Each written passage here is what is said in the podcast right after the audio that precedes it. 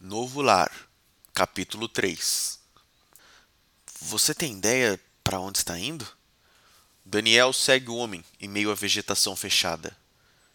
Quando ainda estávamos em queda, eu vi que alguns pods caíram próximos. Se acharmos uma colina, poderemos ver alguma luz ou fumaça e saberemos onde eles estão. Olhando o homem de perto, Daniel pôde notar seu macacão. A cor que identificava a função era amarela. Se estivesse certo, significaria que ele faria parte da força da guarda. Isso explicaria sua ideia de entrar na mata e de buscar por sobreviventes, sem nem mesmo considerar os perigos da fauna e da flora desconhecida. Outra característica que reforçava essa hipótese era o fato do homem ser grande e forte, e claro, a cara de bravo. Ali tem uma área mais elevada para lá. Não deve estar mais do que 30 minutos de caminhada. Venha!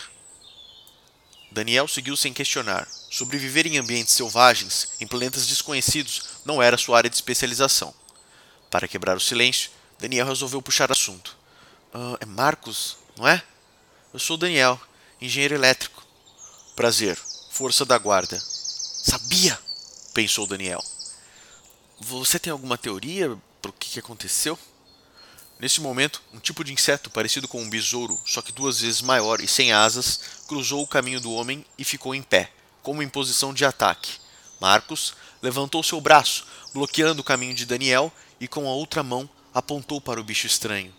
Eles começaram a andar cautelosamente para trás, o que fez com que o animal se abaixasse e seguisse o seu caminho, entrando novamente entre as plantas e sumindo de vista. Estamos em um ambiente totalmente diferente do que já vimos. Precisamos tomar cuidado. Venha, disse Marcos. Alguns minutos andando entre as plantas de várias cores e tamanhos, a subida em que caminhavam deu lugar a uma espécie de grama mais baixa e o céu ficou visível aos dois. Pela iluminação, não teriam mais do que duas horas de luz do dia, mas não foi isso que chamou a atenção.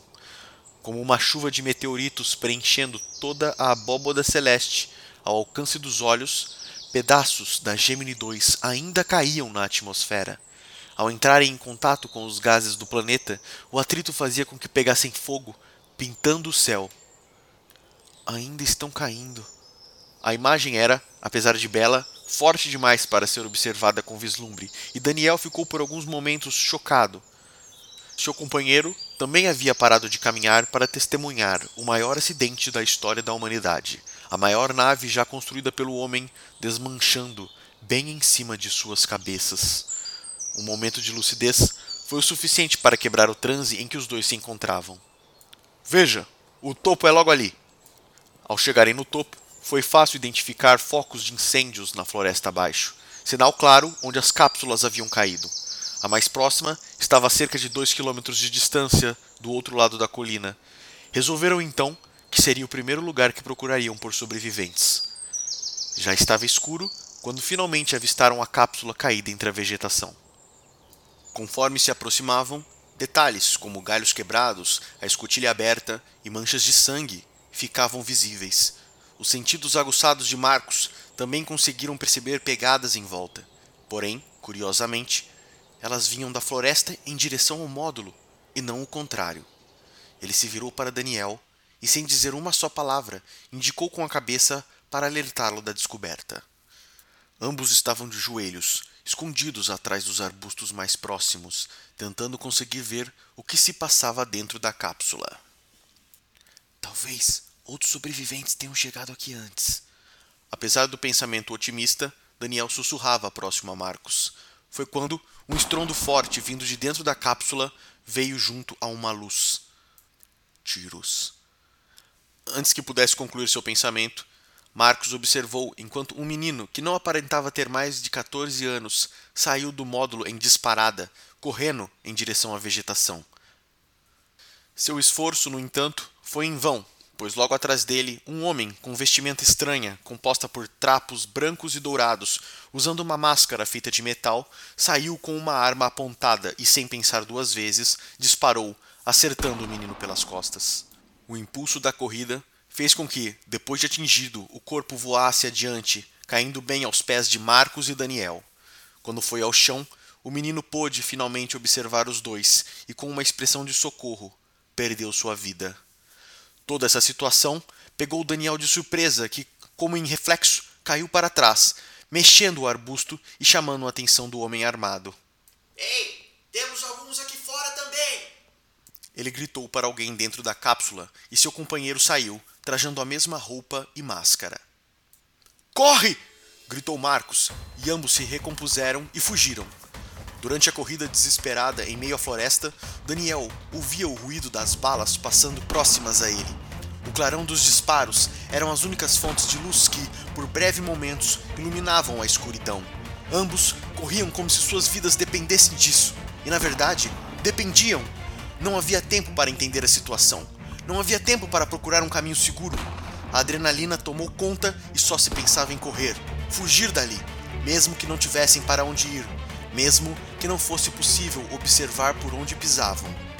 Foi inevitável que galhos provocassem cortes em seus braços e rostos. Suas roupas também não foram poupadas, mas só uma coisa importava agora: perder seus perseguidores de vista. E após alguns momentos correndo na escuridão, os tiros finalmente cessaram. Ambos pararam de correr e se agacharam, fazendo silêncio.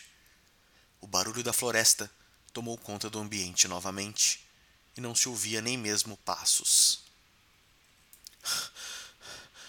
Acho que os despistamos. Marcos falava ofegante, apoiando seus braços nos joelhos. O que. O que foi aquilo? Eles mataram uma criança! Daniel estava confuso, seu rosto todo cortado pelos galhos, sua roupa surrada e suja de terra. Temos que. Marcos não conseguiu terminar sua frase. Uma bala o acertou bem na garganta.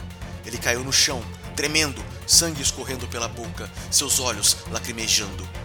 Acertei um! Acertei um! Gritava a voz distante, abafada por detrás da máscara. Daniel, ao ver a cena aterrorizante, não teve coragem de abaixar para verificar seu companheiro. Nos filmes, vemos heróis que nunca deixam um homem para trás, ou que acabam criando um plano brilhante do nada. Mas Daniel simplesmente correu. Correu para salvar sua vida e só. Correu mais ainda do que antes e não parou. Simplesmente seguiu correndo. Não dá para dizer exatamente se foi o desespero, a escuridão ou simplesmente mais um golpe do azar, mas um tronco de tamanho significante acabou segurando um dos pés de Daniel, que foi ao chão, rolando descida abaixo. Fim do capítulo 3